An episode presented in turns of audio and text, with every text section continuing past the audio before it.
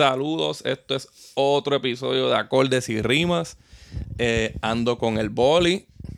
después, de, después de la gira por México. Y sí, ah, estuvimos de tour. Esa es la excusa, que estábamos de sí, tour. Acorde y Rimas estaba de tour por México. Este, sí, pero el, el último episodio que salió, yo grabé ya en, en Patreon, hemos estado activos. Nunca hemos cogido vacaciones allá. Yo vi algo de Tempo esta mañana y pensaba que, que había sido en el, podcast regular, lo busqué y yo, ah, no, no, eso Es de Patreon y fui yo solo. El, el, hice la reseña Ah, yo- del, yo- del último EP. Yo pensaba que era con Chris. No. Y, y he estado pues subiendo un montón de cosas del viaje. Este, pero lo último que salió aquí fue el de Black Sabbath, Sí, del volumen 4, sí, eso vi. Que salió el 25 de, de Y eso septiembre. nosotros lo grabamos antes de irnos para Y México. lo grabamos como dos semanas antes, o llevamos casi un mes sin grabar, yo creo. Y pues Y venimos con otro homenaje. y tienen y, y si, si, si quieren si quieren a, a Boli bailando su fiesta pues tiene que, que llamar para hacer reservaciones porque estamos estamos llenos hasta Eh, subimos un blog de, del viaje como tal a, a México, de lo que hicimos más o menos día tras día. Se puso un cantito de lo de Halloween en otro video aparte. Hay un par de canciones en, en el canal de Acorde y Rima en, en YouTube. Y hay una parte que baila y baila bien cabrón. Pero no les voy a decir el minuto para que la encuentren. para que se sienten a verlo. Ajá, pero es 41 minutos, Bueno, en verdad. Es un blog. Es un blogazo. eh, Fueron dos veces, pues yo, yo, yo. Perreaste también. Ah, yo perrié también en el chopo. Pero estuvo cabrón el viaje y no quiero seguir hablando de eso aquí porque ya hablo en Patreon y tenemos un video bien largo. Este, vimos a Halloween, estuvo, estuvo hijo de puta. Pero vamos a hablar del 40 aniversario de Kiss, del Creature of the Night. Este, este disco salió el 13 de octubre del 82. Y pues an- antes de dar un background, esto es, es- lo interesante de este disco es que es como un su primer comeback, ¿verdad? Ellos han tenido dos o tres comebacks. La, la, la escena tras bastidores, en la grabación y todo eso. Fue, Es un crical. Fue, un Fue un crical. Este disco, pues los músicos en, en todos los discos que hemos hecho son bien fáciles de nombrar. Aquí no va a ser igual. Fue por Stanley en la guitarra y en la voz. Gene Simon en el bajo, guitarra y produ- él produjo también War Machine. Este, y obviamente la voz. Este, Vinnie Vincent en la guitarra en varias canciones. Eric Carr en la batería, toca bajo en I Still Love You y, y hace voz también en Y coro. Hubieron- Y hubo un montón de, de- de guitarristas, de, bajistas. invitados y, y compositores también. Sí. Este, que los vamos a ir explicando un poquito más abajo. Pero la producción está a cargo de Michael James Jackson por Stanley Gene Simmons. El- Está bien cabrón la producción. la producción está bien La hijeputa. producción, la producción está bien hijeputa y Y el sonido de la batería es- es. eso fue el primer cambio. Ellos votaron para el carajo al productor antes de grabar. Sí. Y, y el sonido de la batería es de los mejores sonidos de batería que existen. Ah, exacto. Y pero yo lo que pienso es que Y yo creo que fue el precursor de ese sonido. no sí porque los Del músicos- glam así que entró en los 80 sonando como Tommy Lee. lo que pasa es que en los 80 la, la batería se mixeaba bien duro. Este no de- a, mí, a mí me gustaba más porque se escuch- las bandas se escuchaban más pesadas. Pero dentro, dentro de ese tipo de sonido, esta batería se escucha bien hija puta. De hecho, yo creo que en el. Nosotros hicimos un episodio que era de los mejores sonidos de batería. En Patreon, sí. Y yo creo que este uno de los, de los dos tiene que haber Sí, yo, yo, yo estoy casi seguro que yo, yo lo menciono. Ah, exacto. Yo creo, yo creo que yo tengo que haber dicho algo también. Este. Pero también acuérdate que venían con un baterista nuevo. Y para mí que ellos querían que cuando la gente escuchara el disco, lo primero que dijeran fue como, diablo, este batería que. Porque Peter Chris era un baterista de, de Big Band. Él no era como el medio jazzista. Él Ajá. le daba suave. Él no era, él no era un baterista de metal ni, ni de rock. A mí me gusta bastante, pero no es el sonido que necesitaban en los 80. Ahora está explotado, pero No, ya ah, sí. cuando empezó estaba, tocaba bien. En los Alive toca súper bien. Pero ha hecho la diferencia del cielo a la tierra cuando llegó Eric Carr. El sonido de Eric, de Eric Carr tiene doble bombo y Y todo. conste que yo, yo, yo nunca he sido fanático de Eric Carr. A mí es el menos que me gusta de los bateristas de Kiss. Y para muchos es el mejor. A, a Pero- mí, a mí, a mí, me- a mí me, han, me han dicho que estoy loco porque... Porque te gusta Peter Chris. No, porque, porque no me gusta Eric Carr. Es que para mí todos los cortes son igual. Todos los cortes son bien parecidos, pero. Sí, pero el- Hasta yo, si unos corros y de yo puta. creo que sí, sí. Lo- yo creo que yo creo que el, el gusto por Eric Carr es más bien El estilo de él. porque acuérdate que mira, yo tenía 12 años cuando salió este disco. Ujú. So, básicamente casi todos los para míos que son que son contemporáneos conmigo escucharon probablemente Kiss por primera vez con este disco. Y a escuchar la diferencia del baterista anterior a este, es como que. Sí. Pero mucha gente escuchó a Kiss gracias a este disco. Y, y es como que medio. Tiene que haber estado medio cabrón que tú descubras a Kiss con este disco, como que los viste en una portada con maquillaje y luego no los vuelvas a ver con maquillaje más. ¿Verdad? Porque eso fue como que lo último que hicieron con maquillaje el de video. hecho, y en este disco estuvieron a punto de quitarse el maquillaje. Lo que pasa Ajá. es que eh, eh, entre todos los cricales que había, era como que demasiado crical quitarse No, y, y había un el- contrato también con A-Frehley. Yo creo que A-Frehley no iba, no iba a acceder a eso. Este, De hecho, vamos- hay, hay una. Hay una pendeja con las. Hay, hay muchas pendejas con las carátulas, con la carátula del disco. Sí, sí, de- yo voy a hablar un poquito de eso ahorita. Este, este es el décimo álbum de, de la banda y es el último con, con Casablanca. Es el último con su, con su primer label. Dedicaron el disco al fundador de Casablanca, que es Neil Bogart, que murió de cáncer durante las mismas grabaciones del disco. Este, este es el último álbum, como dije ahorita, con el maquillaje. Luego lo volvieron a usar en el 98 para el Psycho Circus. Que eso- no, no eso- Eso no tiene razón de ser. Y no es que yo odie el Psycho Circus, pero no, Kiss no debió llegar ahí. Que debió llegar hasta. Ahora mismo hay muchísima gente que no lo respeta por todo lo que pasó después de eso, Exacto. ¿verdad? Y yo creo que para mí bajaron del pedestal después de eso. Pa- o sea, yo a mí me encanta el Unplug. Y, yo amo a Kiss, es de mi, ban- de mi top 3 bandas, lo más Pero seguro. después del Unplug. Y No tienen que hacer más nada. Cabrón, y la pendeja es que tú, tú sabías con el Unplug que cuando ellos, cuando ellos tocaran con, con. Es que cuando tú vuelvas a chingar de nuevo con una ex, a veces tú piensas como que la chi- ella chingaba bueno. y como que te dan ganas de volver, pero pues, es siempre para problemas, como, pues, como pasó con ellos. Ajá. Yo hubiese, quizá me retiraba en el unplug y de vez en cuando hacía un unplug. Como que hacía giras así de unplug de vez en cuando. O hacía proyectos aparte cada uno, cabrón. Si ellos, ellos, ellos podían seguirle la música, ellos no tenían. Pero para mí, verlos arrugados y maquillados a la misma vez es bien cómodo. Más mierda va a ser eh, este imaginarte que pues ya, ya ellos están supuestamente cantando con pistas. Que tú vas a, a verlo y lo que estás viendo es un talent show. Ellos, ellos fueron siempre, tuviesen, tuvieron su porciento de show. Ya el show se comió todo lo, que, todo lo demás. Y, y, Ya el show nada más. y qué va a pasar cuando, cuando veas a cuatro músicos que no son los los- ni, ni Sí, porque ese es el plan. Exacto, que, que sean chamaquitos que no, no estén ni Paul ni Jim. Y como, como son las cosas, a, a, lo, a lo último terminan buscándose cuatro negros para que hagan de Kiss. Ajá, sí. Sí, porque ahora eso es lo que está de moda. El, el próximo Kiss van a ser Un sirenito. Van a ser cuatro negras. cuatro negras gordas. Y lesbianas. Ajá, y, veganas. Y se van a encojonar al que critique la banda. Ajá. Eh. Bueno, pero eh, eso por tal y como quiera lo hace anyway. Este, como dije ahorita, el disco comeback de ellos, al menos para la fanaticada americana que no aceptó nunca el Dynasty. Este, el, el Dyna- cabrón, para mí el Dynasty está ahí, web. para mí Dynasty es top 3 de ellos. Sí. Y eso está cabrón, ¿sabes? Igual Eso que Elon Musk. Elon Musk está más o menos por esa misma línea de. Elon Musk, De para mí, para mí, está cerca del top 5. Sí. Está cerca del top sí, 5, cabrón. Y son dos discos odiados de ellos. Ellos tiran el Dynasty que, que es en el 78 y es mezclado, es rock fusion con música disco. Y a los rockeros les molestó que si fusionaran su música con la música disco, pero cabrón, era lo que había que hacer en esa época y es Kiss, cabrón, van a estar en lo comercial, van a estar en el sonido del momento. Ellos hicieron hasta un disco de grunge para el años después. Sí, no, y yo, yo, yo vi. cuando salió el, el disco de Grunge, este, tú leías las entrevistas y. Y Jim decía como que siempre que salga un, un movimiento nuevo, nosotros vamos a querer experimentar. Eso, eso es una de las mejores cosas que tiene Kiss, que, que tiene, para mí tiene un disco cabrón en cada época y no se parece uno al otro. Porque el River no se parece al, al, al Love Gone. No, y ese disco de Grunge está cabrón. Sí. No, no. Y, y a los rockeros les molesta que, que las bandas dejen de tocar igual que Y siempre. por Stanley, por Stanley odia el, el, el Cannibal Souls. Sí.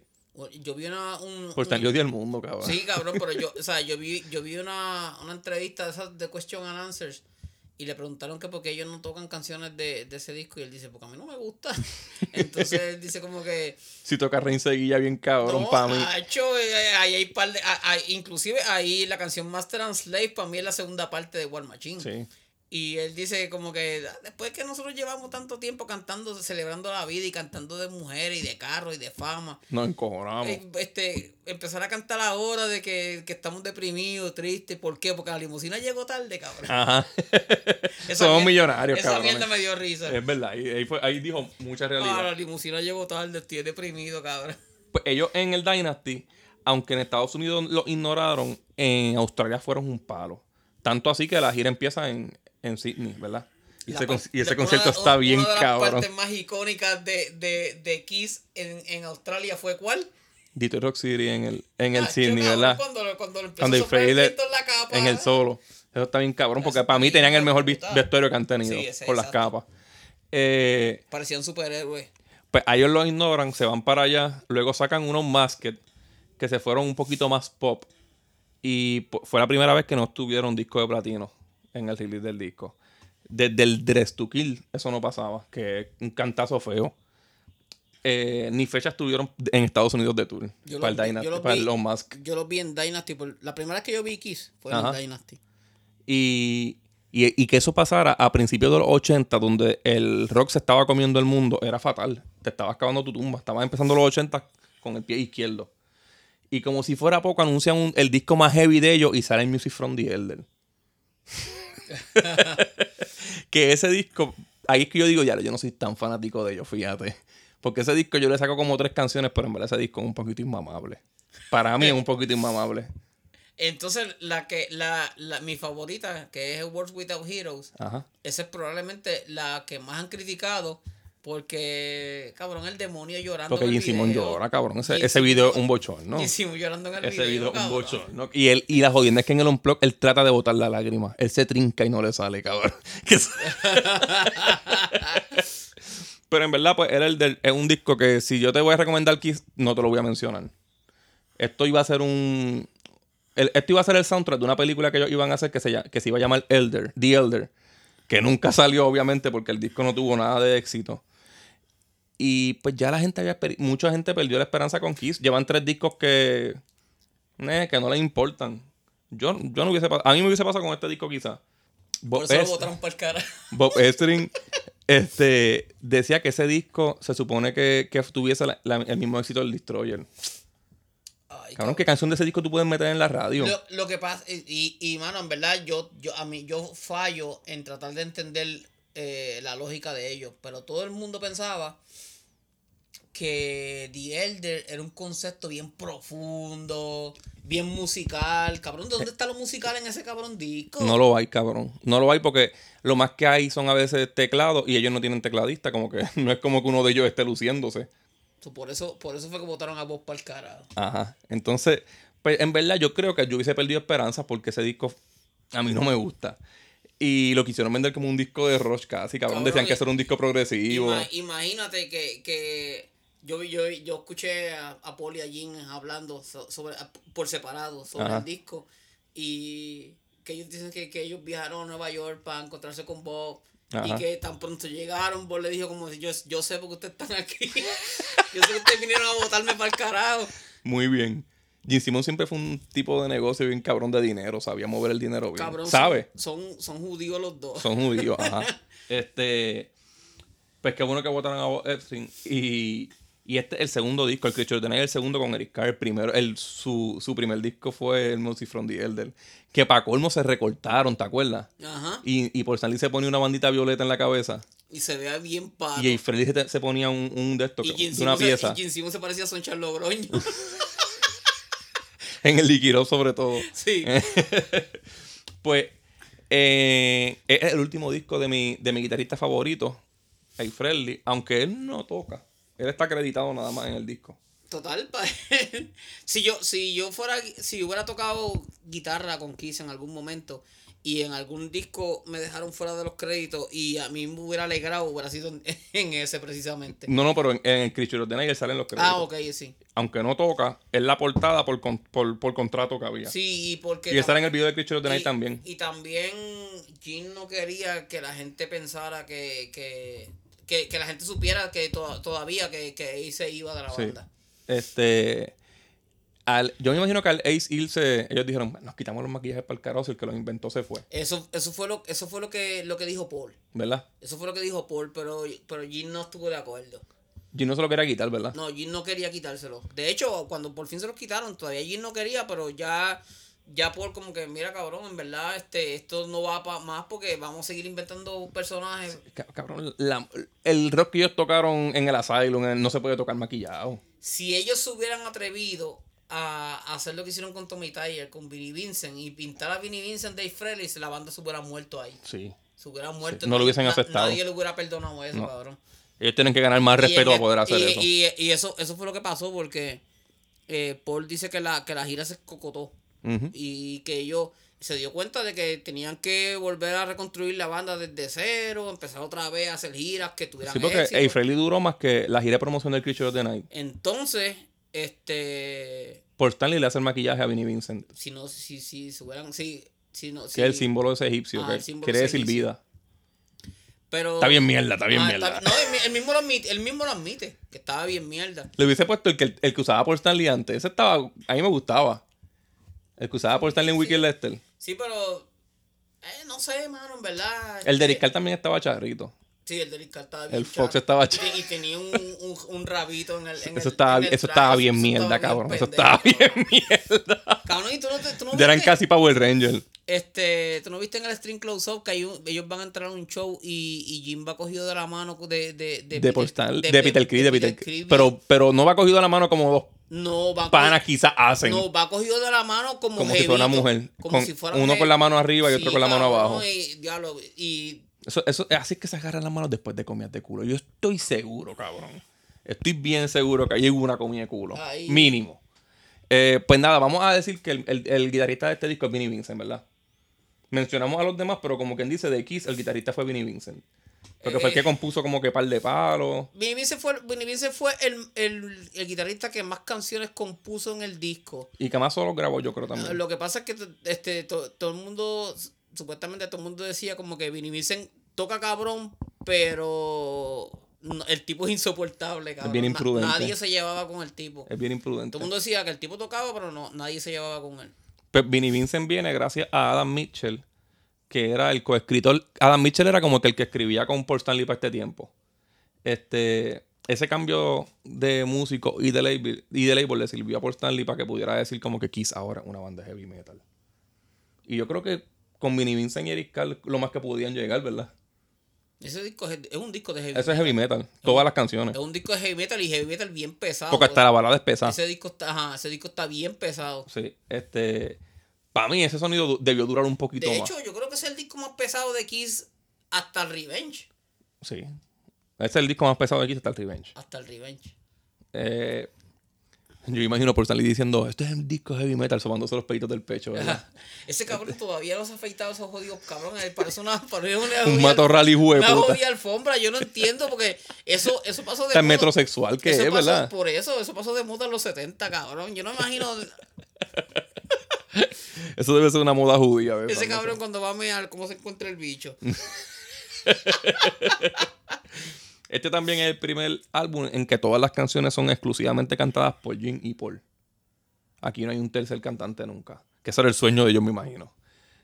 Tú sabes que para esa, o sea, para- todavía en esa época, nosotros, los fanáticos, no sabíamos, o sea, escuchábamos un disco de Kiss, pensábamos que lo- las canciones las grabaron los músicos de la banda. Ajá. Y, Y aquí eso no pasa casi. No, aquí hay ca- canciones que Paul eh, Stanley no toca. eh, yo, yo creo que en ningún disco ellos tocan todas las canciones.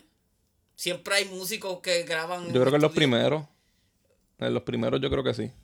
Pero de- de- yo creo que desde, por lo menos desde la live para acá. Desde el Destroyer para acá, yo creo que Bob Ezrin metió mucha gente en el estudio. Sí, metieron mucha gente ahí. No, no, no necesariamente que, de hecho, inclusive, yo vi a, a Jim Simmons decir en una entrevista como que, bueno, nosotros nunca habíamos dicho eso, porque es como, de, como decirle a la gente, mira, Santa Claus son tus papás. Este, eso, eso te va a arruinar la magia. Ah. Eiffel estaba súper alcohólico en esos tiempos. Que eso hay que dejarlo bien claro. Y, y eso también lo hizo bien, famoso en, en Australia porque tenía mucha carisma, ¿te acuerdas? La entrevista era él jodiendo y bebiendo. Y, y Paul encojonado. Ay, y hasta Jim se llegó a encojonar en Sí, sí. entrevista. En una dice como que la mamá del niño. Sí. Este, luego tuvo un accidente bien feo y, y se envició con los painkillers. Y ya para esta banda, como quien dice, la banda era un trío. Yo ensayaba y que solo los, este, con Eric Carl. Yo vi, yo escuché a, a Paul decir que para esa época él fue a visitar a, a Ace y que Ace estuvo un jato bien cabrón hablándole de la importancia de él tener una carrera, una carrera solista y qué sé yo, y que Paul trató de convencerlo de que podía tener las dos cosas, pero Ace no quiso, dijo como que no, este, yo tengo que hacer esto por mi propia cuenta. Esa es buena, cabrón. Cabrón, ¿tú, viste? ¿Tú, tú te acuerdas que en Family Guy cómo se los tripean? Que hay una parte que Jim y Paul van a hacer algo ahí y Ace le dice a Peter como que, hey, este es nuestro break pa- para, para Pa' bailar y, hacer pe- y pegan a, hacer, a bailar como Big Bang y a cantar Ajá. bien pendejo ahí. Eso es lo que hubiera hecho Peter Criss. Ese es el solo álbum de Peter Criss. cabrón. El disco salió y Ace hizo como, yo creo que fueron como cinco shows. Y pues, luego entra Vinnie Vincent en la, en la gira. Gene Simmons canta en esta gira bien grueso, Sí. ¿verdad? Eh, War Machine queda cabrona. y pues, Ace está cabrón porque Ace vio como la banda resucitó y otra vez para el éxito y se fue. Porque por ahí iba aquí se explotaron otra vez bien cabrón. En- para esa época fue que, para esa época este, fue que salí, que ellos grabaron el, grabaron un show en, en Brasil que había Ese, ese show que Gene Simmons, ahí que 200 mil personas, cabrón. en, en, en Río, ¿verdad? 200 mil personas, cabrón. que, que hasta el mismo Jim decía como que yo estoy asustado porque tú ves tanta gente y, si, si, si yo hubiera dicho como que kill, se hubiera formado un, un, Un motín hijo de un puta. motín, hijo de puta. Y Vinny Vincent tocó bien de puta en ese show, pero, pero la guitarra se escuchaba como que bien chillona. Demasiado. Bien chillona. Cuando él solía era demasiado molestaba. Era como... Pero el estilo estaba cabrón, se tiraba al piso. Sí, sí. El, el, el- en verdad él tocó bien cabrón en ese show, pero era la guitarra, se oía demasiado chillona. Sí. Eh, en ese, en este, este disco tiene cuatro canciones que se pasan entrando y saliendo de los play, de los en vivo. Creature of the Night ha entrado y ha salido. War Machine se pasan poniéndola. I Still Love You se ha tocado un par de veces. Y I Love You Now ha sido bastante regular. I Still Love You, la mejor versión es la del Unplug. Casi todas las versiones que salen en el Unplugged son la mejor Sí, versión son de la, la mejor canción. versión de la canción. Por no decir todas, ¿verdad? Creatures of the Night, este, cabrón, el, anima, el Animalize empieza con Creature of the Night. Tú sabes que el Animalize, Sí. yo, yo, yo hice que gente me odiara. Porque, No, el animal se empieza con, el distro, con Detroit City.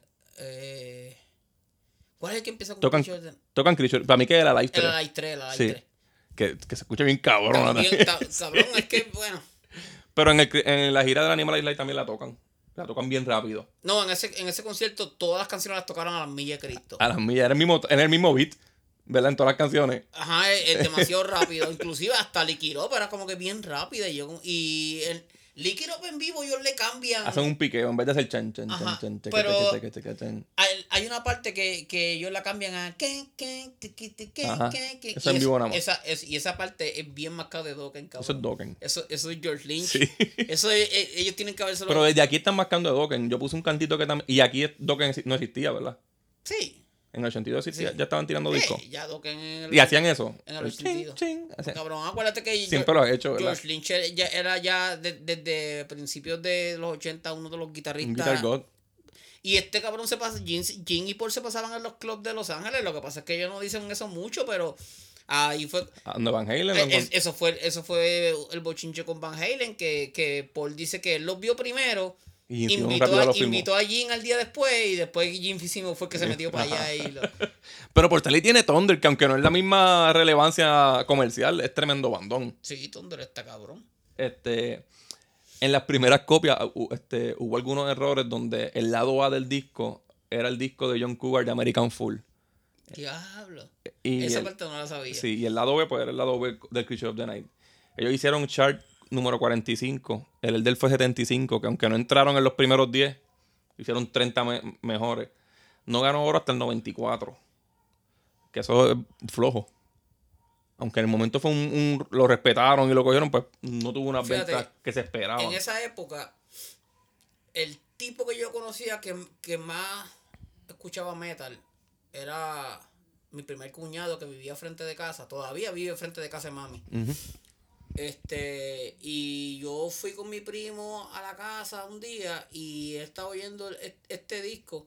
Pero parece que ya había pasado Creature of the Night porque yo me acuerdo que la primera canción que yo escuché del, del, del Creature fue Killer. Ujú. O sea, ya iba por la segunda. Este, so, la primera vez que yo escuché el Creature fue que él lo tenía puesto, que yo fuimos a la casa y él tenía puesto Killer Ok. en ese momento. Y lo seguiste escuchando de ahí Y para adelante. escuchando de ahí para de ahí para adelante. Este. En un montón de revistas dicen, y yo entiendo que sí, que el disco envejeció bien, porque muchas revistas actuales lo han puesto en el top 5 del disco del 82, y eso es alto, porque en el 82 estaba la, la crema, cabrón. O sea, estaba el Day of Madman por ahí. un bueno, los que hemos reseñado más o menos este año estaban todos ahí. Y que metan un top 5 después que tú tiras tanto flop es un palo. Este año, en, en aniversario, me imagino que mañana sale a la venta, o este viernes, sale el Super, Super Deluxe Edition. Y son un concierto, par de remaster, todos los outtakes. Ya han salido un par de singles. Y se escucha bien. Hay canciones, me gustó una que, que por Stanley parece que todavía la letra no estaba hecha y está haciendo la melodía tararia. Ahí ves como, como componían esos cabroncitos. Eh, la grabación fue en, en Record Plant en Los Ángeles, en Record One en Los Ángeles y terminaron en Media Sound en New York. Estuvieron de junio a septiembre del 82. La portada, esta es la portada más, yo creo que más tiene historia de ellos, ¿verdad? Casi todo en el- casi todos los backstage de este disco es la, lo más historia de, de Kiss porque el crical estaba muy exagerado. Aquí, aquí fue que yo... el entrizale de gente Eso y, mismo. y, y por, por Stanley mismo como que mira cabrón todos los panas míos de esa época se estaban muriendo Sí, es y verdad. los que no se habían muerto los botamos los que no se habían muerto Nos los quedamos botamos. sin pana. nos quedamos sin pana Panas son las que me guindan. Él fue el primero que dijo eso. exacto antes de, antes de Yankee papá para que vea Pues, El arte sale de un libro para niños llamado I Can Read About Creatures of the Night, que eran... cabrón es, es una mascarera bien Es una máscara, es el mismo idéntico. color de azul la- los mismos ojos Los ojos brill- brillantes, ojos amarillos. Es lo mismo. Yo, yo vi la foto y es exactamente igual. Y habían, habían, yo vi como cuatro o cinco fotos diferentes que, que pudieron haber sido la portada. Ajá, Y una de ellas era ellos sin, sin, sin pintar. ajá. Y como oscura, ¿verdad? Ajá. Este. En, en verdad, la portada es lo mismo. Búsquenla porque se ve, se ve cómica y Yo todo. creo, el que nosotros tenemos es El original, ¿verdad? el que sale, el que sale Ace. Ajá, que la portada es los cuatro con Ace Frehley. Pero hay uno, hay uno que sale Vinnie Vincent. Esa versión la hicieron en Brasil. Y es, tacho, eso está Eso es bien raro. Está bien, Tony lo tiene. está bien puñetero de conseguir y es bien caro. Y en el 85 salió una versión remix. Si no me equivoco, creo que la canción Creature of the Night es grabada por, regrabada por Bruce Kulick. Y la portada es con Bruce Kulick, que es sin maquillaje. Y eso también fue un intento de darle más venta a ese disco. Como que ellos sabían que ese disco se merecía más. Que ese disco tiene, tiene un par de canciones bien puta. Sí, cabrón. Este, y hay otra más que sale en el 97 que es la misma original, pero le cambian el font al- a Creature of the Night y eso. Pero como tal, las importantes son la, la que sale Fred en la portada, la que sale Vinnie Vincent y la de Bruce Cooley sin maquillaje. La de Vinnie Vincent yo creo que es media burlek. Sí, obviamente, si, si Es de Brasil. Si es Brasil, es burle, cabrón. Es como, ah, es de México. Ajá. Este, pero nada, vamos a empezar. Ya, ya yo puse el intro de Creature of the Night, pero como vamos a hablar de Creature of the Night, vamos a poner otro cantito de ella.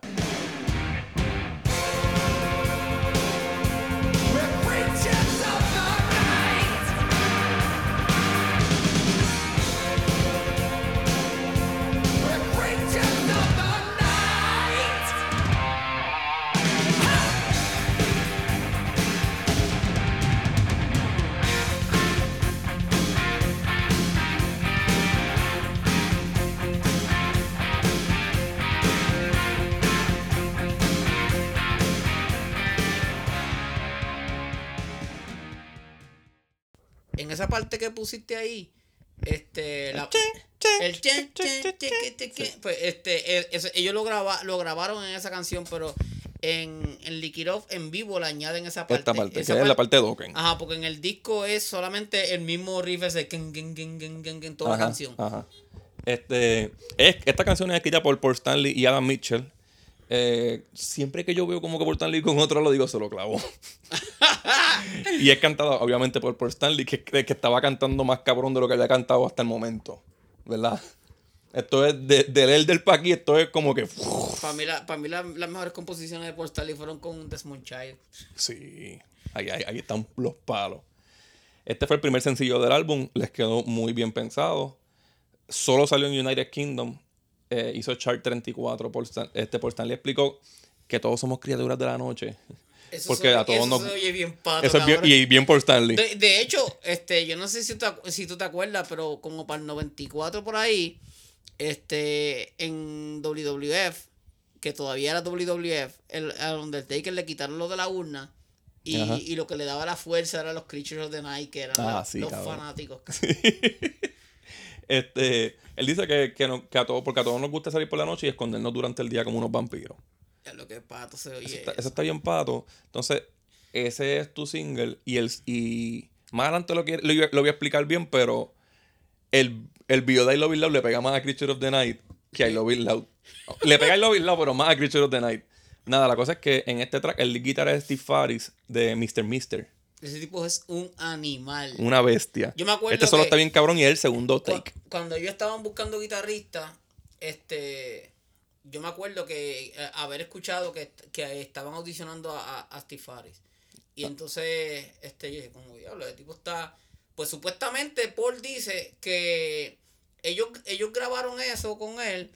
Y porque a todas estas hay un montón de historias de gente que fue a audicionar para el puesto de guitarrista. Primero, Paul dice que, que Richie Sambora, el de Bon Jovi, que fue a audicionar y que no hizo el corte y que después, después él escuchó a, a Richie Sambora diciendo que él no quería como que era como que como, como el chavo de los chavos, al cabo que ni quería, que él ni quería el puesto porque él quería estar en un en una banda más blues y ahí este Paul lo entierra bien cabrón que si yo no creo que tú vayas a viajar este desde Nueva York para hacer la, la audición si no quieres tocar en la banda Ajá, es verdad. ahí también también Ay, cabrón, ¿quién no quiere tocar con Kiss? Cabrón, no, y después carajo. dice como que eh, este y, y, y yo no sé, pero la, la, la música de, de Bon Jovi no, no, no, no aparece en mi en mi colección de discos al lado de y, y mencionó De alguien- blues. Ah, mencionó a alguien un artista ahí de blues que yo no sé quién carajo es.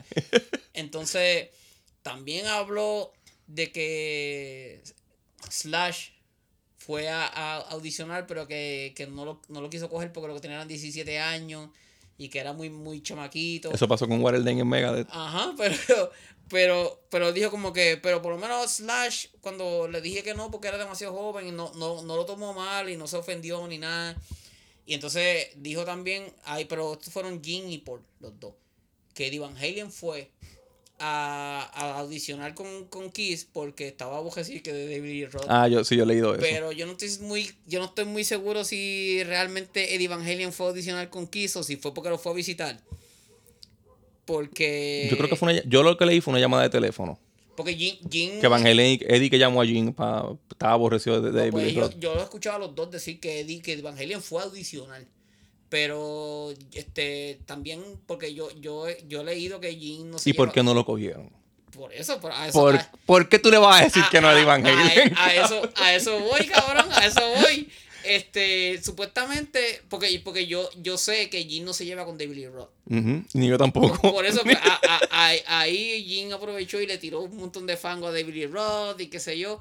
Pero que supuestamente ellos le pusieron esa canción a Eddie Van Halen y que Eddie Van Halen la escuchó y dijo como que ¿quién carajo es ese tipo? Y entonces cuando le dijeron quién era el tipo, dijo como que pero cojan a él. Ese es mejor que yo. No lo creo, pero. mejor, no lo pero- creo. Pero, pero, Ya tienen guitarrista, Sí, cabrones. cabrón, pero, eh, pero que supuestamente que Eddie Van Halen le dijo como que cojan a Steve Farr y ese tipo Cabrón, de puta. Steve Harris fue. Ellos no lo cogieron porque supuestamente no tenía el look que yo vi y el look no estaba tan lejos del de Mark. John. Y porque no tenía voz, él no cantaba. Que terminaron cogiendo a Bruce Kulick y Vinnie Vincent tampoco cantaba. Este, pero él fue, tocó Creature of the Night y, y por estar se echó a reír y dijo, ¡eh, puñeta, cabrón! Sí, el tipo está bien duro. Y le dijo, vamos a tocarla otra vez, graba. Y ese es el solo que está en la canción, cabrón. La jodienda fue que le dijeron, mira, no te vamos a coger, pero te vamos a mandar regalías porque tú hiciste un solo demasiado hijo de puta. Aquí el rítmico es Adam Mitchell, que él, él, él colabora en muchas canciones. Yo creo que aquí por Stanley casi ni, yo creo que ni toca. Esto es, ya esto es heavy metal, ¿verdad? Sí. Ya ellos empiezan aquí rápido. Y el bajista fue Mike Porcaro, de- que después se fue para Toto. Este, cuando vamos todos siempre. Ese es el destino. Yo te estaba diciendo ahorita que, que Toto no ha tenido nunca un músico que sea una mierda. No.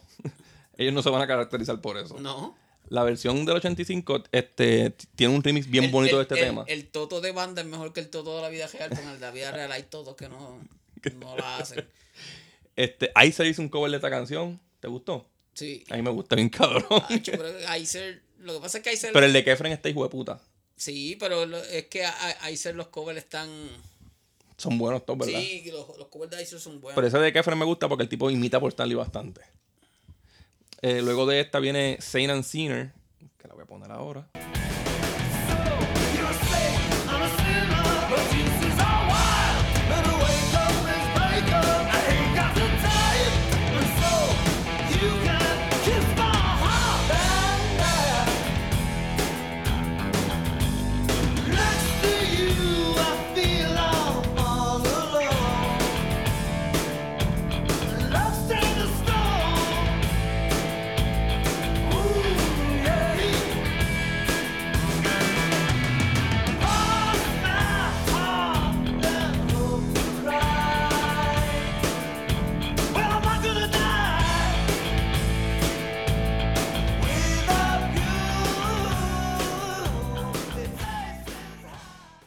Aquí rápido nos vuelven a presentar a, a Gene Simmons.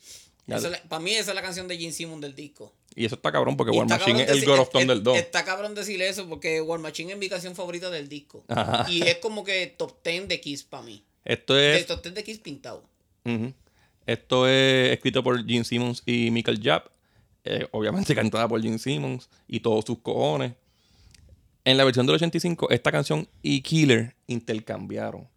Que si tú escuchaste eh, el disco aquel por, por- del Ah. 85, escuchaste ese y War Machine, yo creo. Killer y War Machine. Porque intercambia por la penúltima. Tú sabes que... El que tú me enviaste Ajá. es el del 85. Pues mira, eh, te iba a decir otra cosa que te iba a decir. Antes de empezar el proceso de grabación, como ya Ace había ido, o sea que Ace era básicamente uno de los principales compositores de la banda. Pues Para ese tiempo era bien importante. por eso, pues Paul, y Jim estaban como que tenemos que ver qué carajo vamos a hacer porque ninguno de los dos quería ceder el control creativo. Y por Mitchell creo que fue Adam Mitchell, Adam Mitchell ¿qué se llama? Creo que fue el que le dijo como que traigan este escritores de, de, de afuera, que no sean de la banda. Ujú. So, unos trabajaron con Jim y otros trabajaron con Paul. Sí. Y Este, como que se dividieron ahí las canciones. y Vinnie Vincent hacía tremenda música con Gene Simmons. Ajá. Este, ellos se sentaron, ya mismo lo voy a decir, pero ellos se sentaron y escribieron como tres de cantazo la primera sentada. Y las tres están en este disco. Pero Saint and Sinner está, es, es completa por Vinnie Vincent. Tocada en guitarra. Aquí bajan un poco la intensidad, ¿verdad? Se van un poquito más Sí, pesado. Pero, pero el, grubeo, Simmons, el lo- grubeo está muy cabrón, las líneas de abajo están muy cabronas. La batería es muy dominante, ¿verdad? Las vocales de Gene Simmons están cabronas, la batería. Yo, Yo diría que si tú vas a empezar a tocar batería, qué sé yo, que practiques con los Beatles que, o lo más simple, pero este disco no es un disco que sea muy difícil y se escucha bien cabrón si te lo sabes. y exacto, y, y esta canción, si vas a empezar a tocar canciones de, de Creature of the Night, no empieces con esta. No, esta no, esta no. Esta juega mucho con las medio- Exacto, está medio jodoncita porque está medio Y tienes que tener mucho tempo, es como que bien marcada. Está me- medio bibancita la canción. Sí, este, esto es como un mid tempo para que se luzca Jin cantando. La letra es de Jin hablando de, de cómo al final de una relación, De mis tiempos, como para los tiempos del New Game. esto es como el final de una relación que siempre está el que queda como el bueno y el que queda como el cabrón. Ante, No, los, ante ojos de uno del otro. Todo, to- cabrón, todos los hombres siempre terminamos siendo el cabrón y las mujeres son las que. Y, y como que casi siempre es el malo el que decide quién es el bueno y quién es el malo.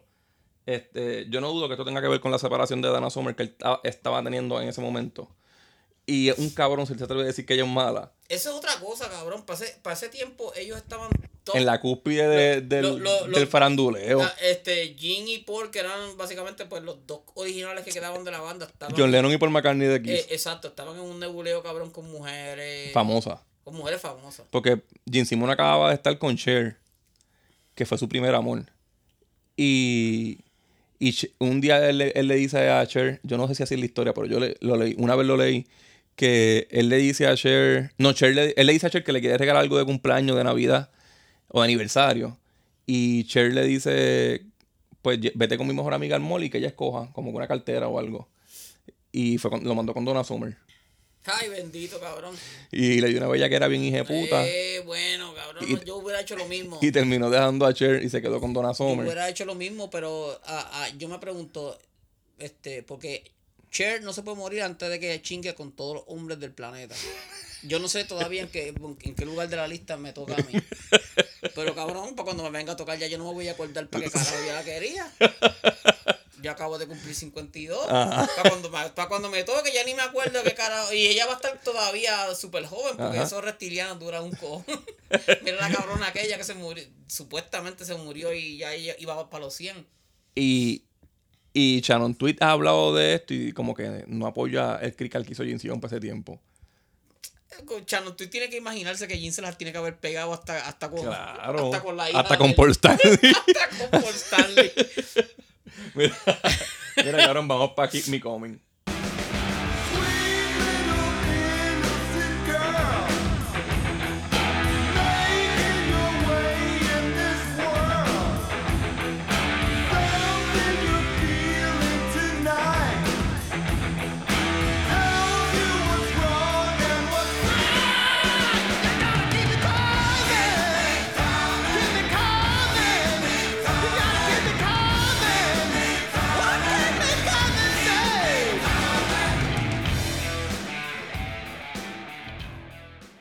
Esta para los dos es la canción definitiva menos buena del disco, ¿verdad?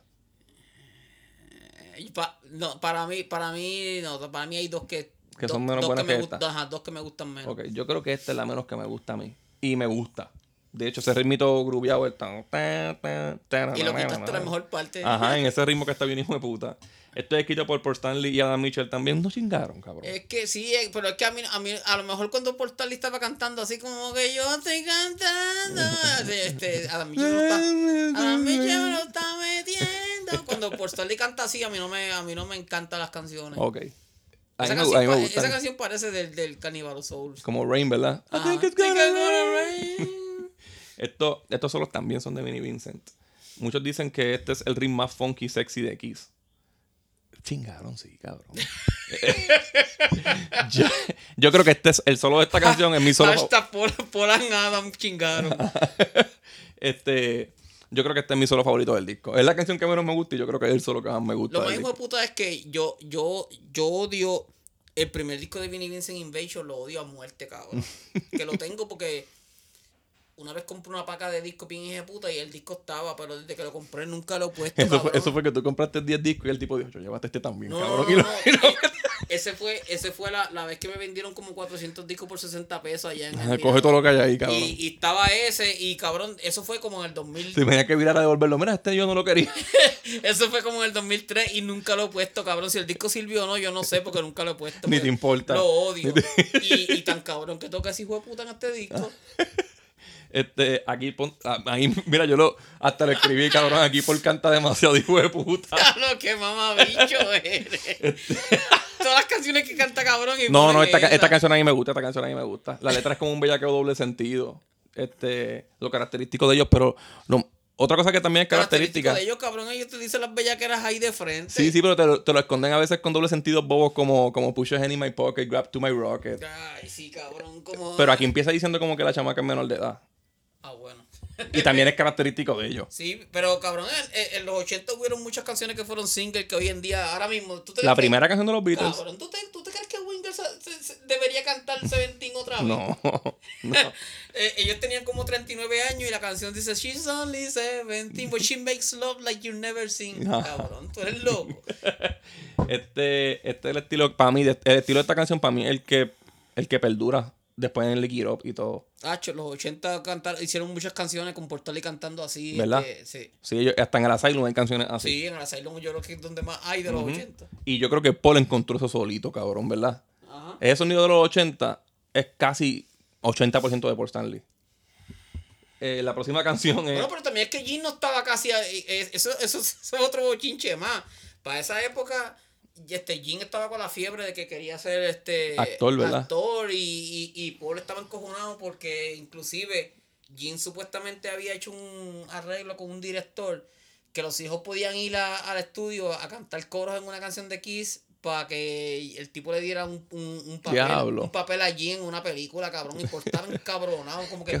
primero Cabrón, estamos no- en la tumba ahora no mismo. me preguntaste un carajo y tú vienes con estas cabrones. La banda está en su peor momento. Te estoy diciendo que esa fue la época de más cricales y entonces, este, por siempre, por, por eso que por lo de a Jim, porque Jim en ese tiempo lo que estaba inventando Sí, cabronería sí, sí. había. Yo, yo imagino que la mente judía de él no lo dejaba como que verse derrotado, tenía que buscar otro plan. No, inclusive, este, él dice como que, eh, eh, como que recriminándole, ah, que si Jim decía como que, ah, este, Paul es el único que solamente quiere ser un rockstar, yo quiero ser algo más también. Sí.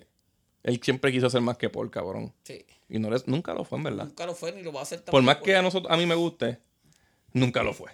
No. Nunca, nunca lo Y mira que tú mencionas Kiss y lo que te van a decir para atrás te, te sacan la lengua o te dicen el que escupe, el que escupe sangre y fuego. Sí, exacto. pero es por Stanley, la, el- por pero- Stanley la, pero- la voz como pero que, es que la, la, la banda ha durado todos estos años porque por Stanley es el que ha estado en, es tremendo empeñado bien cabrón en que la banda siga. Es como si McCartney con los si Beatles. fuera por hubiera ido. Sí, sí. Él se hubiese ido a actuar o a hacer porno Sí, o algo así. O tuviera hasta sida, lo más seguro. La... Ahora viene rock and roll, el puñeta, deja ponerla.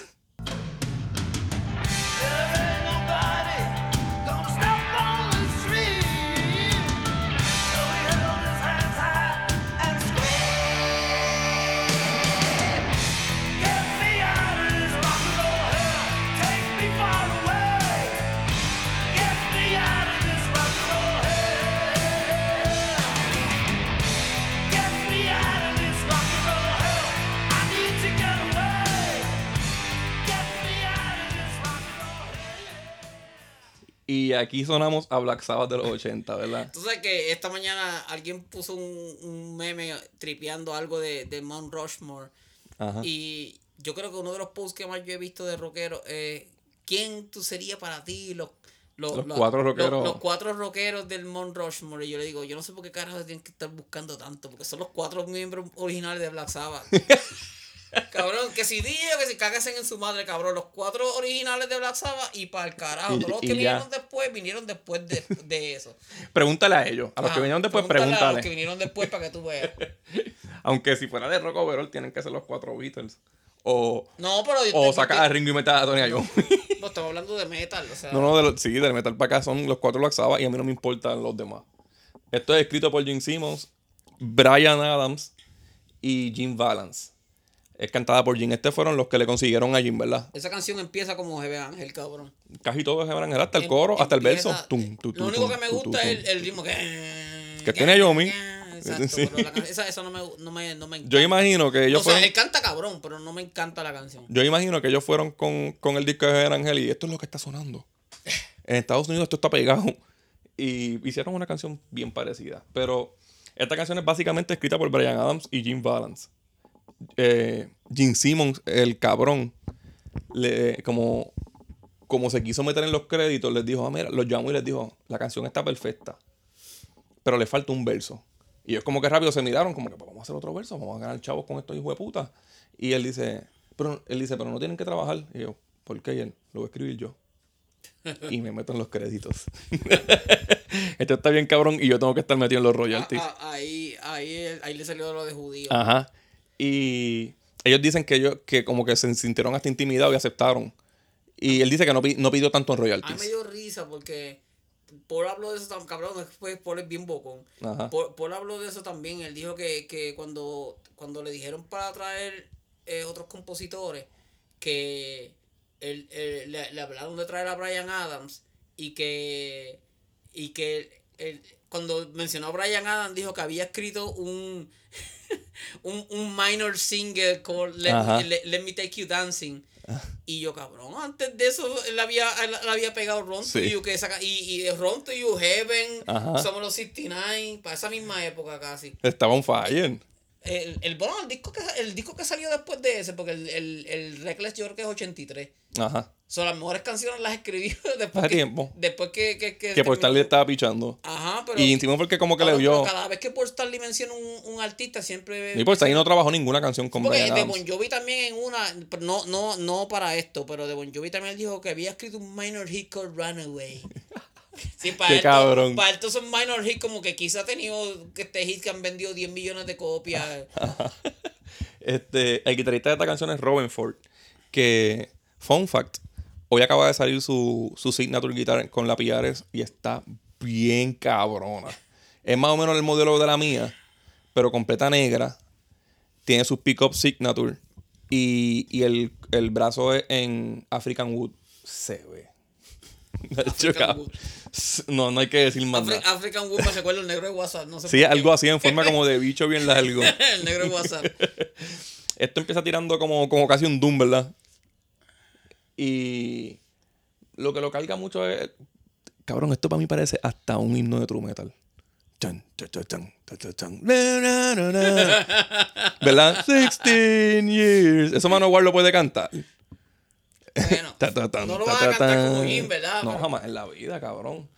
Pero a mí me gusta. La letra es como, como de alguien que lleva, que lleva años cargando problemas y está a punto de explotar.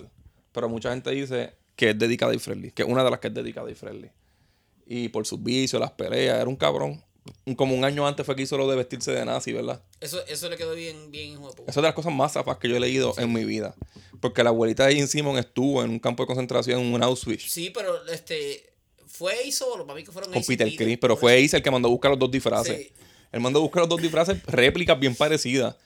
Y se metieron a la madrugada y levantaron allí encima un vestido de nazi, no, los cabrones. No, no solamente los votos de la banda, le dio una pela, cabrón. Le- es que hay que darle una pela, Una cabrón. pela Le está y faltando el respeto al- a, a tu y familia. los votos para el carajo. Y, y a la que la gente se entere de eso en esa época, se jodieron las carreras. Si eso hubiera pasado ahora, cabrón. Ahora mismo, cabrón. Ahora mismo. Esa gente eh, dejaba de ser eh, famosa. Ace y Peter sí van a tener que, que mudar, cabrón, para pa Kazajstán. Ya es- eso, eso es ofensivo y nosotros le vemos la gracia, cabrón. Ya no le ve la gracia a nadie. No, yo, yo nunca le vi la gracia. Yo le, yo le vi la gracia. Yo nunca le vi la gracia. Para mí eso estuvo una. Para mí eso estuvo, eso estuvo Fue bien zafado, Sí, eso estuvo bien zafado, cabrón. Pues eh, un fun fact de la canción. Cuando Jimmy Balance hizo esta canción, se la dio a Bashman Turner Overdrive, que después se llamaban BTO. Y ellos la sacaron en el 79 en su disco Rock and Roll Nights. Se, se llama Rock and Roll Hell la canción. Y es bien similar, es bastante similar. No se hizo mucho cambio. Esto se escucha más Duma, que ya se escucha más movidita. Fun fact, para mí hay cosas que son sagradas para este cabrón, ¿no? Eh, ahora viene Danger. Danger, danger,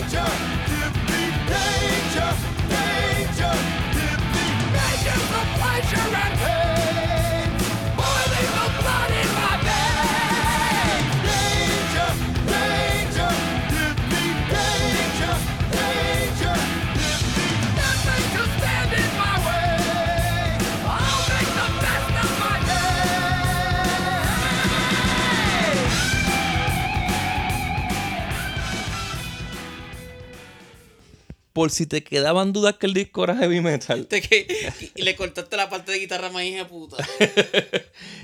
aquí te dan la prueba de que así sonaba el metal, cabrón. Esa canción a mí me gusta con cojones. Yo te dije, esa canción, si yo fuera a hacer una, un, una- un recopilado de, de las canciones de Kiss oscuras que más Que me no gustan, esa, esa tiene que estar. Sí, esta canción está bien Esa canción cabrona. está muy, muy, muy bellaca. Esto es escrito por, por Stanley y Adam Mitchell, cantada por Stanley. En esta canción, Jimmy Haslip de los Yellow Jackets hizo el bajo. Ya, se supone que, que, grabara como cinco canciones, porque Jim Simon estaba pasando por la separación, imagino que estaba depresivo. Con Diana Ross se puede entender. Pero volvió y la hizo él, no dejó que lo que se grabó fue esta nada más. Estos solo son de Vinnie Vincent y tan buenos. La, este, Word on the Street it de que la, la, la, las notas altas por Stanley las dio porque Adam Mitchell se lo estaba empujando. Este es otro heavy metal tradicional con guitarras melódicas, un poco de doble bombo. Esa canción está cabrona. Pero, pero para mí el show son los coros de Paul Stanley. Sí. También No, y la guitarra, el solo, el solo de guitarra está muy cabrón. Aquí Paul Stanley de la letra vuelve a cantarle a la noche y su fascinación por los hangueos y la vida nocturna. Él de lo que hablaba era mucho de esa mierda, ¿verdad? De eso y bellaqueo. Luego viene el himno del disco que es I Love It Loud.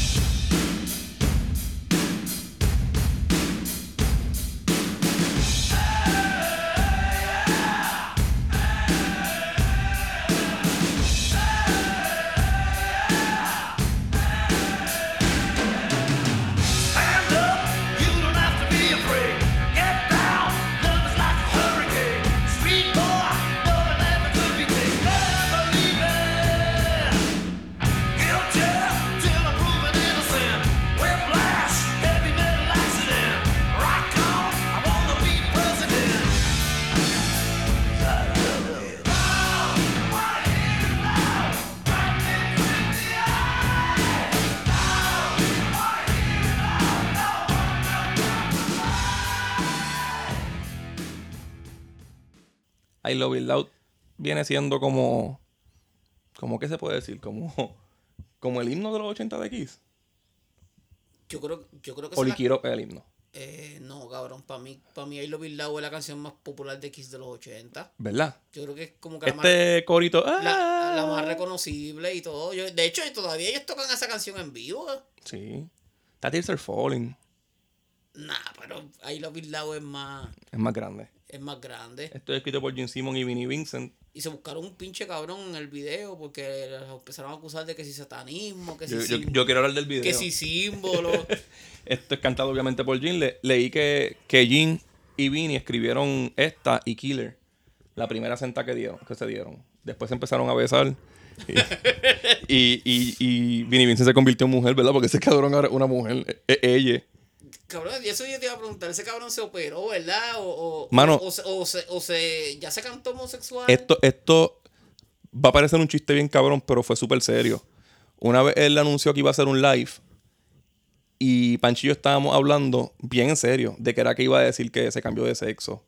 Porque parece una mujer. Juramos que iba a decir esa noticia porque parece una, parece una señora. Parece una señora. Parece más señora que, que, que. Hay que hacer un episodio de los rockeros más señora. Porque o sí parece una señora como es del 86. Sí. Pero o sí, o, o sí, o sí es una Karen desde el 86. Ajá, o sí una Karen. Este, este es el sencillo de promoción del disco. Lo hicieron súper bien. En el video sale Freddy tocando rítmica cuando Freddy hizo una puñeta en el disco. Y por el que hace el solo ese que son como siete notas. Eh, también es la primera vez que se ve a, a Eric Carr con su batería, que es un tanque, era un tanque. Aquí el, tan- el primer tanque. Que eso, eso vino a Puerto Rico en la gira del Asylum. Puñeta. Esa gira me cagó en la hostia. Y esta es completa en guitarra por, por Vinnie Vincent. Aquí es como que su, su trademark en el, en el riff. Este, este video, para mí, es de las memorias más viejas que yo tengo de mi vida. Ver el video en la sala de casa abuela, en un televisor bien grandote como el que sale en el video de, de ellos. Ese fue el primer videoclip que yo vi de, de Kiss. Ajá. El primer videoclip que vi. Pues, ¿qué tienen ellos antes de esto así bien elaborado? Ah, bueno, tienen World Without Heroes, que son ellos. Sí, pero, así bien elaborado no tenían No, nada, pero yo ¿verdad? no, pero yo vi- yo Eran todos tocando en tarima. Todos esos videos yo los vi Después. después, ya cuando estaba en la universidad. El- Ok, el pues- primero que yo vi fue I Love It Loud. Cabrón, yo vi este video y por más estúpido que está el video, quizás. Bueno, no, perdóname. El primero que, el primero que vi fue. Y este, creo que no estoy seguro si fue World Night o Heavens Are Falling.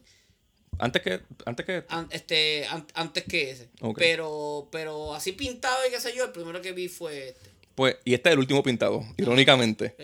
Este. Aunque suene bien estúpido, porque ahora mismo yo creo que tú ves el video y te- lo que te va a dar es lo risa. que pasa es que yo no tenía cable en esa época. Ujú. Yo lo- en, en, en TV lo tenían bien quemado. Sí, exacto. Y, yo lo vi bien tarde, obviamente, porque yo, yo nací Sí, después. carajo, tú naciste después. Pero me pasó lo mismo que al cabrón le pasa en el que está comiendo, ver- la música, ver el video y se sentó al frente del video así. Yo estaba así mismo y yo, "Eh, ya yo soy ese pendejo. Y, y ese video a mí- a mí- yo me lo sé casi completo, cabrón. Ese video él se sienta a ver eso. Pues al final cuando sale que hay muchos, muchos, este, of the Night, para mí ajá, esas son- con los ojos así como él y todo eso. Ajá, que cuando mira para atrás también tiene los ojos Ah, así. Pues como, exacto, pues como que, que la música de Kiss posesionaba a los chamaquitos. Sí. Ah, esa fue, para esa pendeja fue que empezaron con lo de, bueno, no, pero, de, de que Kiss era bien satánico. ah, que Kiss era el que bien satánico, eso era Nights in Satan Service, como si Kiss tuviera, no, no era como Was que tenía los, Los puntitos. los puntitos. Y me gusta porque a la misma vez lo de I Love It Loud que le meten al video es que se pegan a romper las cosas, se pegan a romper la taza, No, pero están se derrite la tostadora. están tocando bien pesado. bien ¿tú- duro. tú Ahí es que crees Riscal tiene su trademark. Ajá. Ese, esa- ese intro es un trademark que él hizo. Y nada, este video vayan y veanlo, está bien cabrón. Esto es un himno. Es difícil que no te guste esta canción, ¿verdad? H, si no te gusta esa canción, no, no escuches Kiss porque no te va a gustar ninguna otra canción. Ajá, no- una canción que esté bien cabrona, pero una canción buena. una- eh, en verdad, si tú, si tú vas a hacer un top 10 de Kiss pintado, esa canción tiene que estar yo. Ajá. sí. No, yo no, yo no la Para pongo. mí tiene que estar. Porque es Ah, que, es que es que esa canción le dio a ellos, esa canción le dio a ellos mucha Una fuerza cabrona, ¿verdad? Sí, cabrón, acuérdate. Cuando tú pensabas que estaban súper suavecitos, esto en verdad fue fuerte. Y como an- antes de eso no habían canciones, o sea, no había mucho video tampoco. ¿Cuántos, cuántos videos había antes de eso? Eh, Así que tuvieran como actuación, ¿verdad? no, ese fue el primer video con- así con concepto. como Y el papá de ese video, una persona que sale, yo creo que es de Casablanca. El papá del muchacho en el video. No me acuerdo ahora mismo el nombre. Este, este es el último. El último primer single de un disco que Gene Simmons es el cantante. Hasta un Holy. Que fueron 10 años, ¿verdad? Ajá. Y, y debió tener más, porque para mí él tiene canciones cabronas en, en el Up. Mi favorita es de él, aunque no es la más comercial, pero a los 10 de él es la hostia. Él tiene muchas canciones buenas en, todo, en todos los discos de los 80, pero es que los, los, los 80 estaban hechos para Paul Stanley. Para Paul Stanley. Los 80 la música se hizo para que Paul Stanley se luciera y lo hizo, cabrón. lo hizo perfecto. De hecho, Gene Simmons solo tenía que lucir bien. y lo hizo también. la parte, la, par- la- la- la parte de Kiss dentro de la era glam de los 80, del 80 al 89 Ujú. es bien underrated, cabrón. Porque Es demasiado underrated es- porque es bien underrated porque Kiss, Kiss tiró un cojón de canciones bien bellacas para esa época. más que cualquier otra banda. Y la gente lo que recuerda que si Motley Crue, que si Guns N' Roses, cabrón, yo prefiero un cojón de canciones. Yo prefiero como, como 30 canciones de Kiss antes de un disco de Guns Roses. Cabrón, De, de Kiss de los 80. en el glam, ¿qué banda tiene más palos que Kiss? Eh, bueno, Debe haber alguna cerca, pero eh, yo eh, creo que no hay eh, ninguna. eh, éxitos de radio y qué sé yo, sí, pero que, que a mí me gusten más, no. Y hits, que sean hits de la banda como tal. Que sean hit de la banda. Kiss no tiene ninguno tiene más que Kiss. Pues no, porque acuérdate que Kiss venía de los Porque 70. pegaban como cuatro canciones o cinco por disco. Kiss venía de los 70. No, pero yo digo en los 80. Por eso venía de los 70, eso ya tenía un following. Muchas de las bandas que se pegaron en los 80, pues Empezaron a conocer el following en los empezaron 80. a conocer a principios de los 80 o a mediados de los Mm, 80. y eso es trampa, eso es trampa. Y bandas como Judas Priest y Maiden y eso no tenían single porque ellos no- la radio no los tocaban. No. Pero a esto, el Asylum le tocaron como tres. Pero los Asylum tienen un, un par de Todo lo canciones. pueden tocar. O sea. Ese disco está bien cabrón. Y ahora, hablando de, de cómo por Stanley s- Mira, se ajustó a los 80 El más flojo de, de supuestamente de, de- para la gente. de Kiss. De Kiss en los 80, pa- la- para la gente supuestamente son el Crazy Nights y el Hot in the Shade. Y yo amo esos dos discos. Para mí esos dos discos. No es el Animalize. No, cabrón. El, el Crazy Night y el Hot in the Shade son los discos menos populares de los 80 de Kiss. Ujú. Y en, en esos dos discos, entre esos dos discos, yo te puedo sacar 20 canciones que yo amo. Y, Yo lo sé. y son dos discos, cabrón. Pero el Hot in the Shade tiene como 15, o sea, A mí, a mí el Honey the Shade me gusta bastante. El que Shade no me encanta. Crazy Night. Las canciones que me gustan me gustan El Crazy bastante. Night solamente no me gusta una canción, cabrón. Una, una que es de Jin, este, no me acuerdo bien el nombre, pero hay más que una nada más que no me gusta, todos los demás están cabronas. Inclusive hay una que se llama No, No, No, No, que es Está cabrona, eso- es Van Halen, eso es Van Halen. Bien Van Halen y ahí... Tú tienes hasta el tapping y todo. eh, ahí Bruce toca bien. Bien Guitar God. Ese es el disco de Bruce Kulick para mí. Yo- y es algo de Josh Mendez, Josh Mendez o algo así, o Josh o... Anyway. Pero- la que Tiff in the Night. La que Tiff Ajá. in the Night. Esa no me gusta. A mí, a mí, fíjate, yo creo que me gusta el Animalize menos que ese. No, Animalize tiene un par de canciones que me gustan No, con cojones. Animalize es, yo creo que el más popular de sin pintar en los 80. El Ajá. más popular es Animalize. cabrón. ¿Más que el Asylum? Sí. No, no, perdóname. Asylum y después Animalize. Ajá. Más que Lick It Up. Sí, Diablo. No con, con el show de Con Heavens on Fire, El ¿verdad? show de TV ese que hicieron fue con fue, fue yo creo que del Liquiro, ¿verdad? Del Liquiro o del Animal. No, del Animalize porque El Animalize Live. el Animalize Sí, que están todos vestidos en Animal Print. Por eso. Sí, sí. No, ese concierto está hijo de Pues puta. ese y ese fue el segundo. De, co- con ese concierto fue que yo saqué un cojón de gente por el techo. Si hacemos un episodio de los mejores 10 conciertos del, del rock. O del metal, del metal. Tú pones el Animalize Live de Kiss. Eh, diablos. Es- Si me dejo llevar por la cantidad de veces que los he visto. Tienes que, es una falta de respeto que es no lo una pongas. falta de respeto que no lo ponga porque ese, ese concierto yo lo vi tantas veces que ya los panas iban a casa y como, gacho, cabrón, tú otra vez viendo esa mierda. Y, y lo es, Y le la creo. Y le la, creo. la pendeja es que yo creo que los dos conciertos que más yo he visto fueron ese y el de On the Road de Maiden. Ajá. Que todo el mundo se lo mamaba bien cabrón al Power Slay. Y yo he visto el de On the Road más veces que el. Yo, yo el, el concierto que más he visto, por obligación tengo que decir que el highlight de Halloween y el reunion de Black Sabbath en la Super. El, el highlight. El, el Live el, Loud yo lo vi muy- está, el highlight está bien hijo de puta. Lo que falta, lo que, lo que mata al highlight es el- cómo se ve. cómo se Pero ve. yo me lo mamaba un montón de veces así, Ah, cabrón. Bueno, cabrón, pues yo lo tengo hasta en película. Pues vamos para, ya que dijimos que esta época de la manda Paul Stanley, vamos para Still Love You, que fue su primera balada de, de este, de este ron.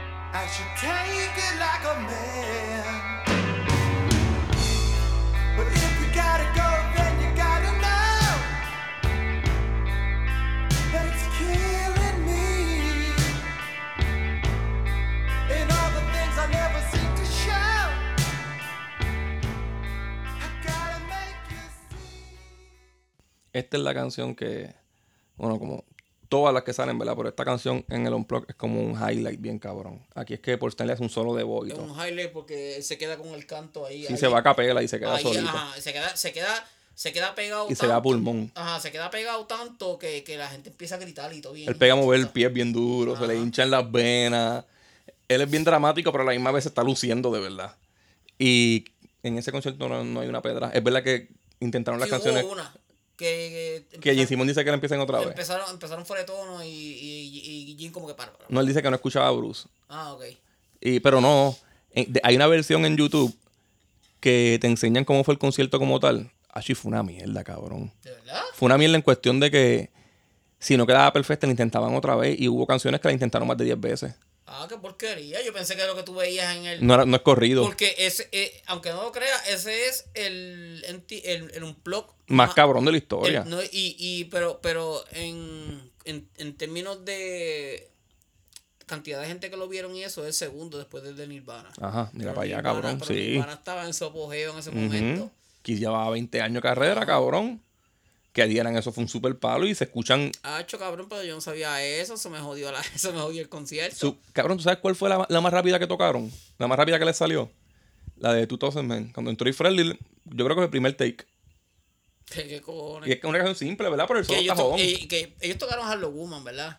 Que no salió en el, en el concierto original. Ajá, y Hello Woman es como que bien Ya por salir le queda cabrona. cabrón.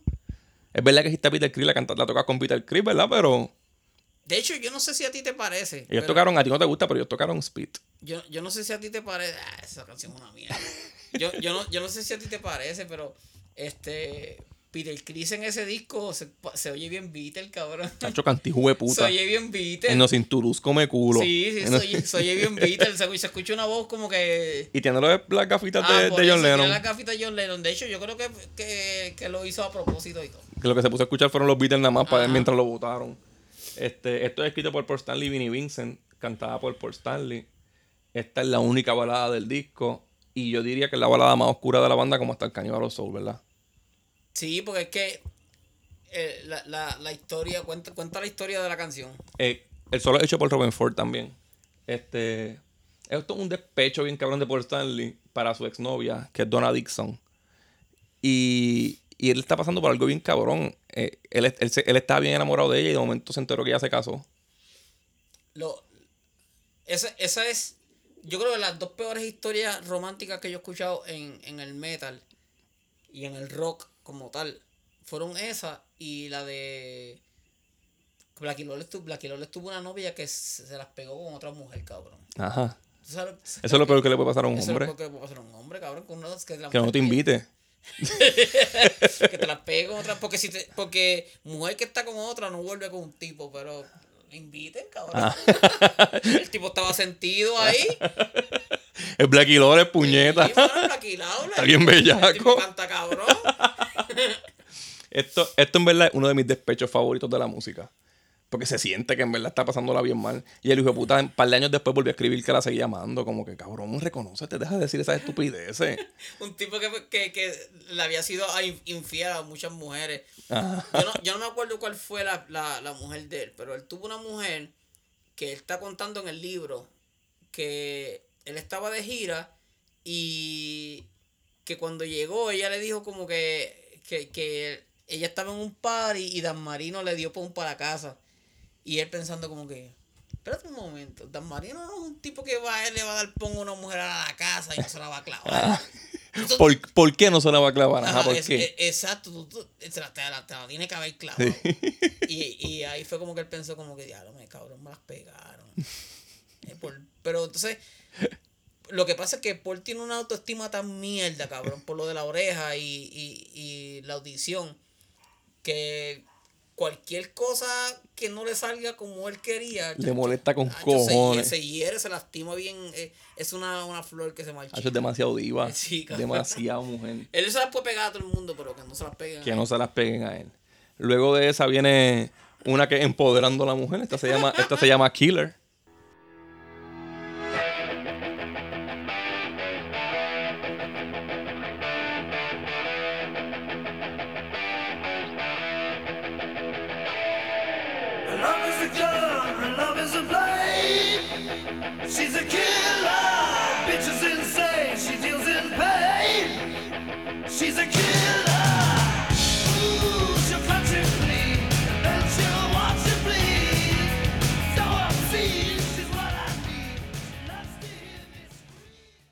Aquí tenemos a Gene Simmons. Otra. Siempre que por Stanley como que da un palote bien duro, sale Gene Simmons a, a calmarlo. Y esta es escrita por Gene Simmons y Vinnie Vincent, que fue de las que dije que escribieron juntos. Es cantada por Gene. Esta también es completa en guitarra por Vinnie Vincent. Eh, cuando I Love It Loud salió como, como single en Estados Unidos, esta salió para UK. Hacho, el que me diga a mí que esa canción no es heavy metal. Hasta empieza, ¿verdad? Como heavy Sí, metal. esa, no, esa canción es heavy metal. Eh, se, se escribió en la sentada esa y, y desde ahí, eso lo, eso lo lograron los otros días. ¿Sabes que yo hice? ¿Sabes que Gene Simmons tenía como que el The Vault, algo, una- un tour que era tocando por ahí Ah, hablando mierda? Sí, de Vault. Y él metió a, se llevó a, a Vinnie Vincent en algunos shows. Y Lo los, metió casi todo. ajá, yo creo que era con él. Es que yo no el entiendo. tour era con él. Cabrón, yo no entiendo eso porque ellos pelean como. Viven odiándose. Viven odiándose, pero cada vez que un- un- uno o, o, o Paul hace un proyecto o Jim hace un proyecto, se lleva a Vinnie Vincent, se lleva a Frehley, se lleva hasta Peter Chris. Ahí te dicen, ah, por Stanley y Frehley se odian. Y todas las giras de por Stanley con Frehley. Y, y Vinnie Vincent y Simmons tienen una guerra Cada vez que cabrona. Paul Stanley va a, hacer, va, va a escribir música solo, Llama a lo primero que hace es llamar a Frehley. Y muy bien. Él era el más original de todos ellos. este, esto se escribió en, la, en el patio de la casa de Diana Ross. Yo imagino que es, ah, este cabrón me se lo está metiendo a Vinny Vince, se lo voy a mandar para el. Cabrón, ¿tú te, tú te acuerdas cuando yo, cuando yo trabajaba en OGP que, que Don venía para Puerto Rico y suspendieron el concierto? Mm. Sí. Entra uno de mis compañeros de trabajo. Están todas las loquitas este, encojonadas. Suspendieron el concierto de Donna Summer. 3.5 después llega el, el- el jefe. ¡Maldita sea! Suspendieron el concierto de Donna Summer, cabrón. Yo me escondí debajo de mi escritorio a reírme. Tuve como 15 minutos debajo de mi escritorio riéndome, cabrón. Esto es un heavy metal tradicional con el vibe que usaron en el Asylum, ¿verdad? Así es que se oye más o menos Overnight, esas canciones así. Ellos, ellos, el- el- el- es como que un trademark de ellos, lo- lo- los coritos esos de, de ganga. Y les queda cabrón porque la canción puede ser bien pussy y los coritos de ganga. Ajá. eh, Kimi Comen y esta, para mí, definen demasiado en lo que se convierte la banda después de este disco. Porque son canciones como que bien movidas, que él, para mí que ese es el tempo que le gusta Eric que le gustaba Eric Carr. Porque se, Eric se quedó sin tempo. que, lo, que lo busquen en San José. Ese cabrón vive ahí. Eh, aquí Jim describe un- a una tipa bien hija de puta. A, a una mujer cabrona, la bichota. Esta es la primera bichota que se escribió. Y luego de esta, van a cerrar el disco con War Machine.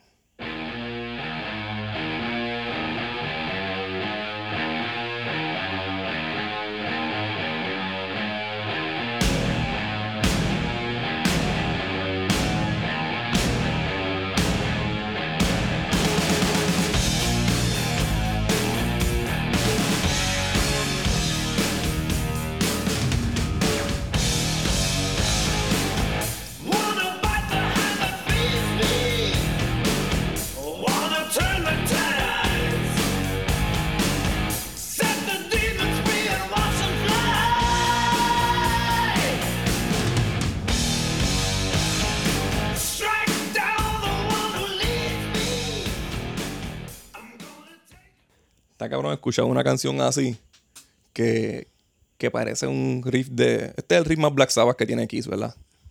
Sí. Este. Escuchar un ritmo así y, y leer que la canción fue escrita por Brian Adams. Eso, eso, cabrón, eso es uno de los facts que yo iba a decir. Porque tú, yo, tú te imaginas que si Brian Adam iba a estar en el. En Iba a el ser Still Love You. Iba, iba a ser una baladita, una canción suave ahí de amor. o un Keep Me Coming. Pero, pero esto es también con, con Jim Balance y, y Jim Simmons. Es cantada por Jim, pero en verdad el fun es que es de Brian Adams. Estas guitarras son de Vinnie Vincent. Jim Balance, yo leí en, el, en, en una página que él tiene de datos de su vida. en su diario, yo leí que Jim Balance volvió a tirarle a Jim Simmons porque Jim Simmons dijo que él empezó esta canción grabando en un synthesizer del ritmo y todo se basaba alrededor de ese mismo riff, toda la canción. Y Cabrón, pero ¿cómo tú puedes escribir ese riff en un synthesizer?